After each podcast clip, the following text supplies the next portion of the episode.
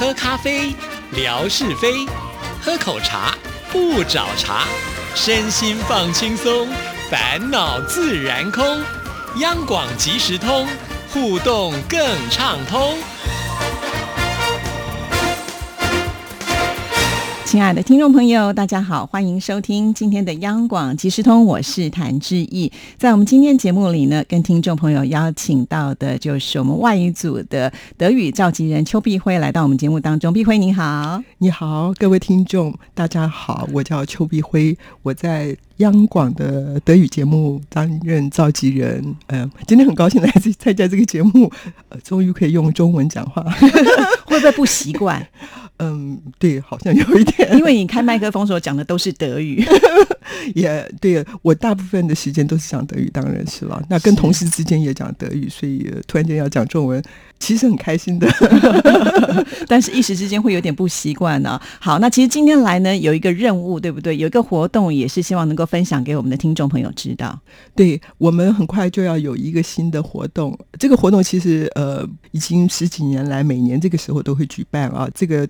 活动叫做台湾直播，那么最早是由台南台播，那现在是由淡水台播。就是说，我们每年呢选择一段时间，通常是这个夏季末的时候，呃，我们会把我们的节目直接由台湾传送到欧洲去。因为我们是讲德语的，所以我们的主要的听众是在德、奥、瑞、德国、奥地利、瑞士，那以及欧洲其他一些个呃德国殖民地的地方，或者是德裔人士居住的地方，所以呃我们主要目标区是。欧洲，那么欧洲离台湾大概有八千、九千，甚至一万公里。对，所以呃，我们如果把节目从台湾直接打到那边去的话，通常效果不是特别好。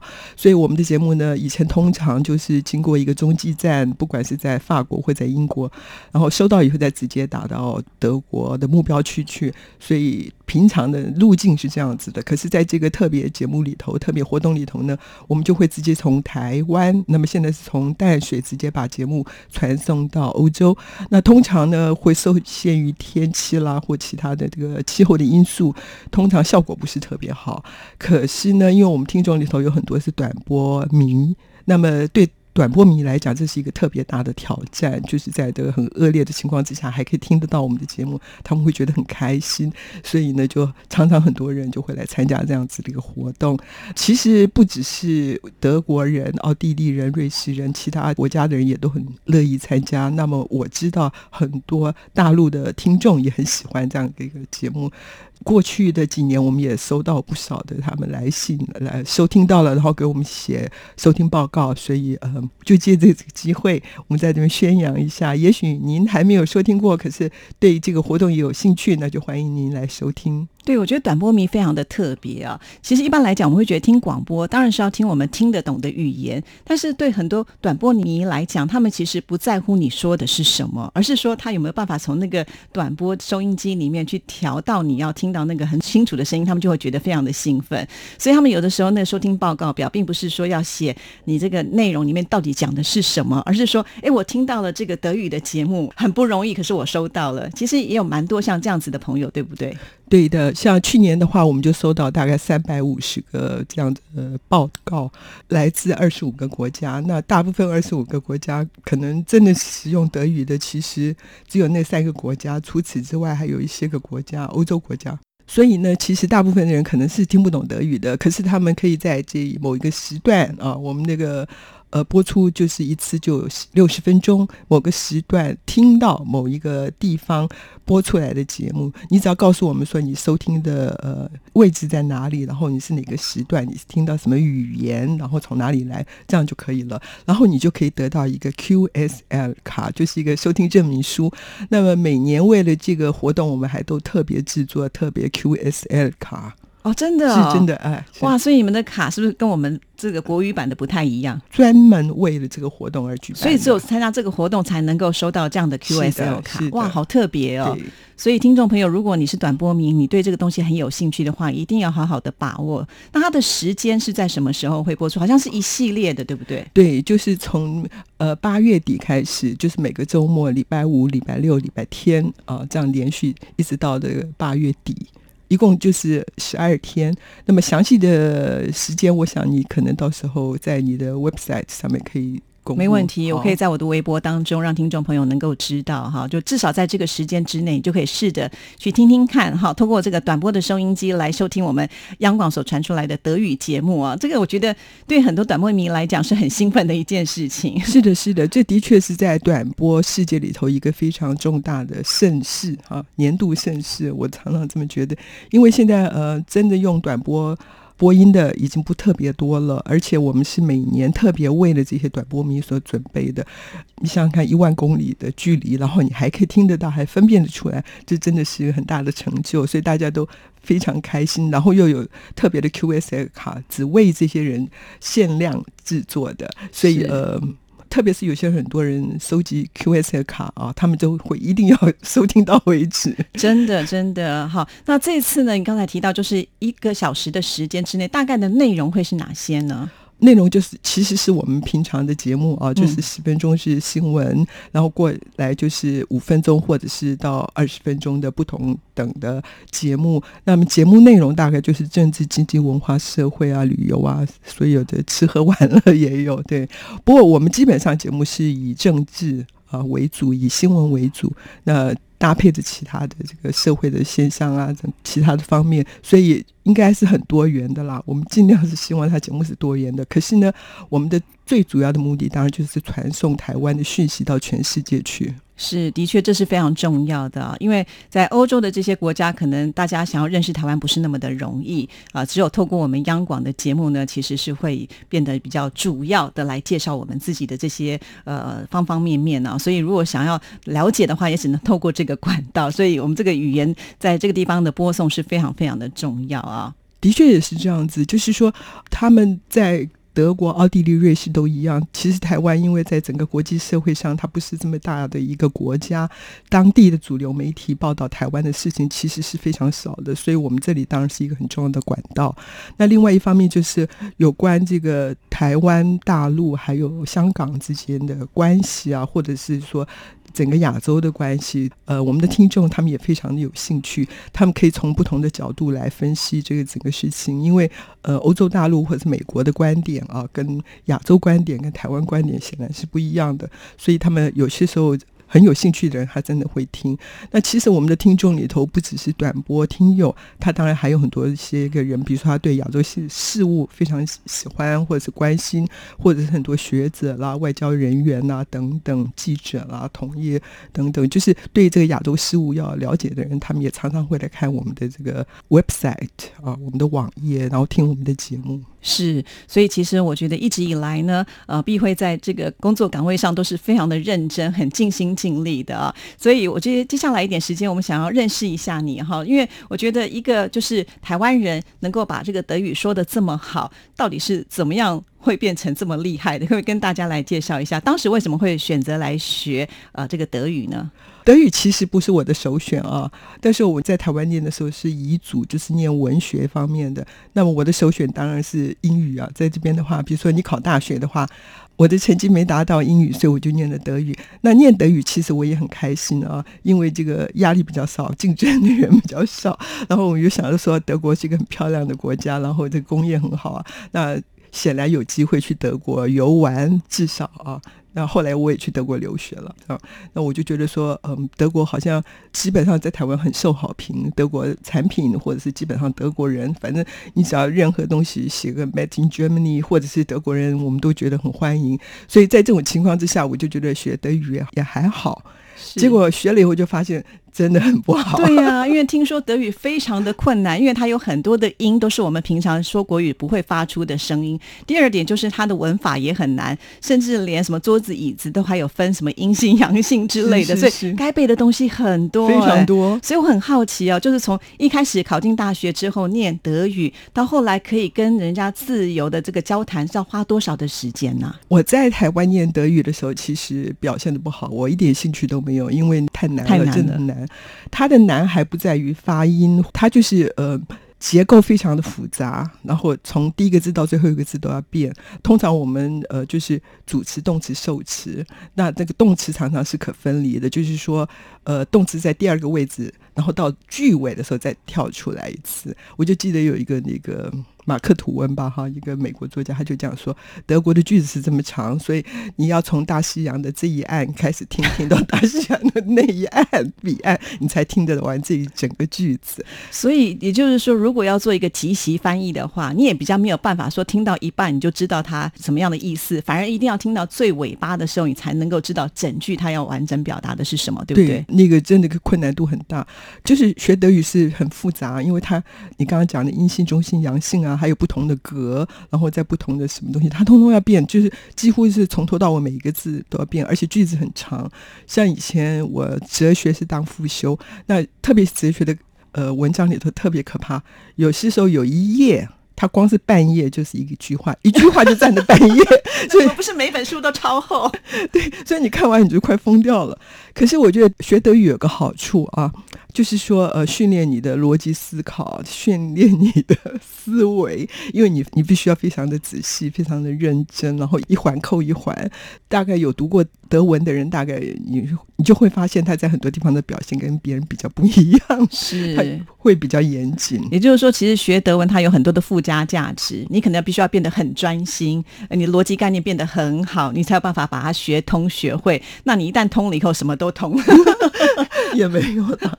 那我我在大学的时候在台湾念的，其实念的不怎么样。那我到了德国以后，我才开始真的很认真念。那因为那个地方的环境就比较好嘛啊，因为有人跟你讲德语啊，你到处可以看到德语，所以学起来就相对的就快多了。是在台湾的话是事倍功半，嗯，那在那边就快很多，所以就慢慢的就学了。没有到现在。嗯，也还好啦，客气了。因为能够来到我们电台要播音的这些主持人都是很不简单，都是万中选一的。而且我知道，就是连这些外国朋友来到台湾工作，来到我们央广，好像不只要会德语、会中文，好像连英文都要会，是不是？对对，我们考试的时候是这三个都都要会。他们的确都很受人尊敬。一个老外要看得懂中文，中文新闻不是中文小说。是新闻要看得懂，还有知道那个后面的背景啊，这个是不容易的。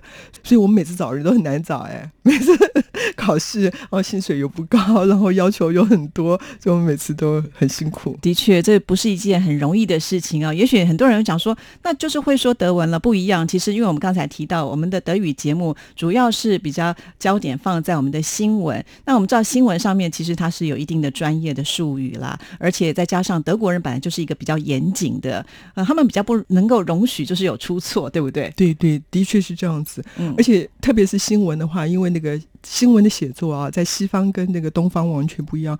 东方常常是叙述一个故事，然后最后写个结局啊，比如说这一场呃车祸呃造成几个人死亡。可是，在欧洲刚好是把结果先放在第一行，然后后面再写背景，像这样子一个逻辑就不一样。